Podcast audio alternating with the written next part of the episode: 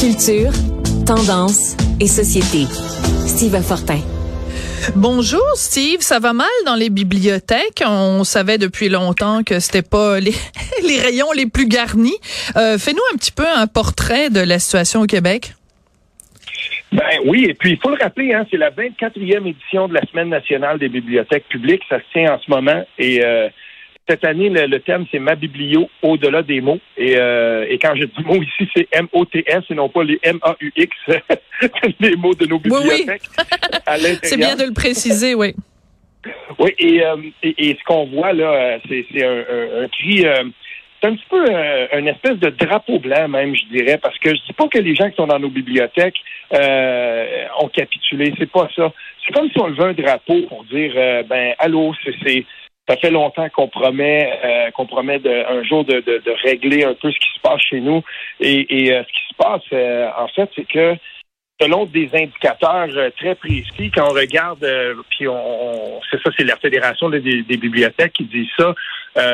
donc, on, ça, c'est des données de 2019, là, mais on dit selon cinq euh, critères très précis, c'est-à-dire les acquisitions de livres, les heures d'ouverture, la superficie, les places assises et les ressources humaines.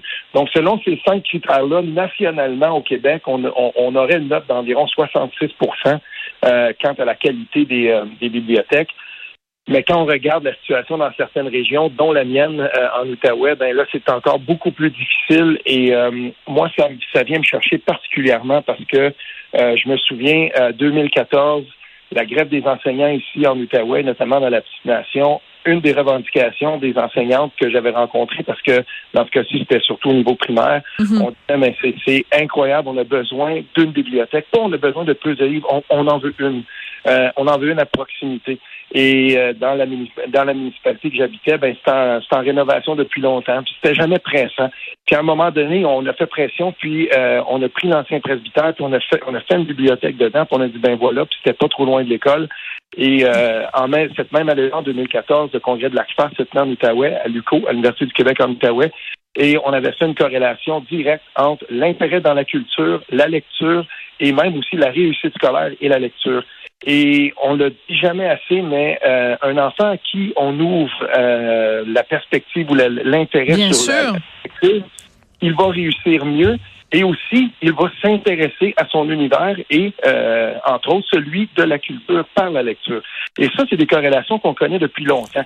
Et si on n'a pas un bon réseau de bibliothèques, ben on se tire dans le pied pour la suite. Puis ça commence très jeune la lecture. Et, récemment, il y avait un fil de discussion super intéressant dans lequel, sur de différents réseaux sociaux, on demandait aux gens quel est le premier roman que vous avez lu? Ben moi, ça me fait penser à Georges Beaulieu et à François Turmel, deux professeurs que j'ai eu au collège quand j'étais plus jeune, secondaire 1, secondaire 2, qui m'ont intéressé à la lecture. Et je me souviens très bien que j'avais commencé par euh, Varnan Côté, La Cavernale. C'est un livre qui était euh, à ma portée puis, euh, à partir de ce moment-là, M. Tournel avait continué à me, à me, suggérer des pistes de lecture. Il a fait de moi un lecteur. Un lecteur hmm. C'est très, c'est très important. Puis euh, bon, c'est l'exemple que je donne tout le temps. Mais tu sais, Albert Camus, quand il a reçu euh, le prix Nobel de littérature, euh, tu sais, il est devant tous les dignitaires à Oslo puis tout ça pour récupérer son prix Nobel. Et ben, il a choisi de rendre hommage à Monsieur Germain, qui était son professeur, qui avait vu en lui, dans le jeune Albert Camus, euh, un potentiel. En fait, il croyait plus en lui qu'Albert Camus euh, croyait en lui-même. Donc, on soulignera jamais à quel point les professeurs sont importants. Puis aussi, euh, ben, dans le documentaire de Danny Turcotte sur les hommes, il y a toute une section sur l'éducation et on sait qu'il y a un taux de, de, décrochage beaucoup plus élevé chez les garçons que chez les filles au Québec. Et ben ça passe par les livres, ça passe aussi par le rapport que les garçons ont avec les livres. Donc, de donner le goût aux garçons de lire, ben c'est supra important. Ben oui, oui, euh, tout à fait. Et euh, je me souviens euh, quand, j'étais, j'enseignais quand même un petit bout de temps aussi au collégial. Je me souviens d'un musicien, un, garçon qui était dans mon cours, c'est un musicien. Puis on avait discuté ensemble, on avait discuté de musique.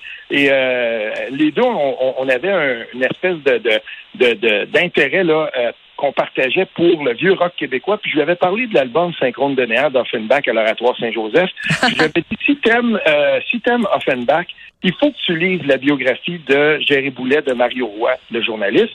Et il avait lu. Mon ami, mon ami Mario qui est décédé cette ben année. Oui. Ben oui. Et quelle quelle biographie là. Ah ouais. sur Jerry Boulet. Écoute, c'est tellement poignant. Moi, je me souviens, là, le, je veux tu lis ça à la fin, le passage où Jerry est avec ses enfants les dernières fois, il est très malade. C'est tellement bien écrit, une sensibilité. ben, ce, ce, ce, garçon-là, qui, à qui j'enseignais, ben, euh, en cours de route, il, il, en a lu d'autres. Et puis, s'est intéressé aux biographies. Et, et, euh, et, voilà, c'est comme ça qu'on peut on, qu'on peut faire cheminer. Et la lecture, c'est euh, c'est une arme d'instruction massive. J'adore ça. J'adore la formule. Je vais te la ah voler. Je risque de l'utiliser dans une de mes chroniques, mais je te, je te donnerai des droits d'auteur. Je te verserai, ah ben. mettons, je sais pas, 10% de mon salaire. J'adore ça. Merci beaucoup, Steve Fortin. C'est un plaisir. Il faut que je dise que c'est pas de moi, par contre. C'est du professeur Roger Blanchette. Ah, ben là. Ben c'est pour ça que je t'aime, Steve. C'est parce que tu rends toujours à César ce qui appartient à César. Merci beaucoup, Steve.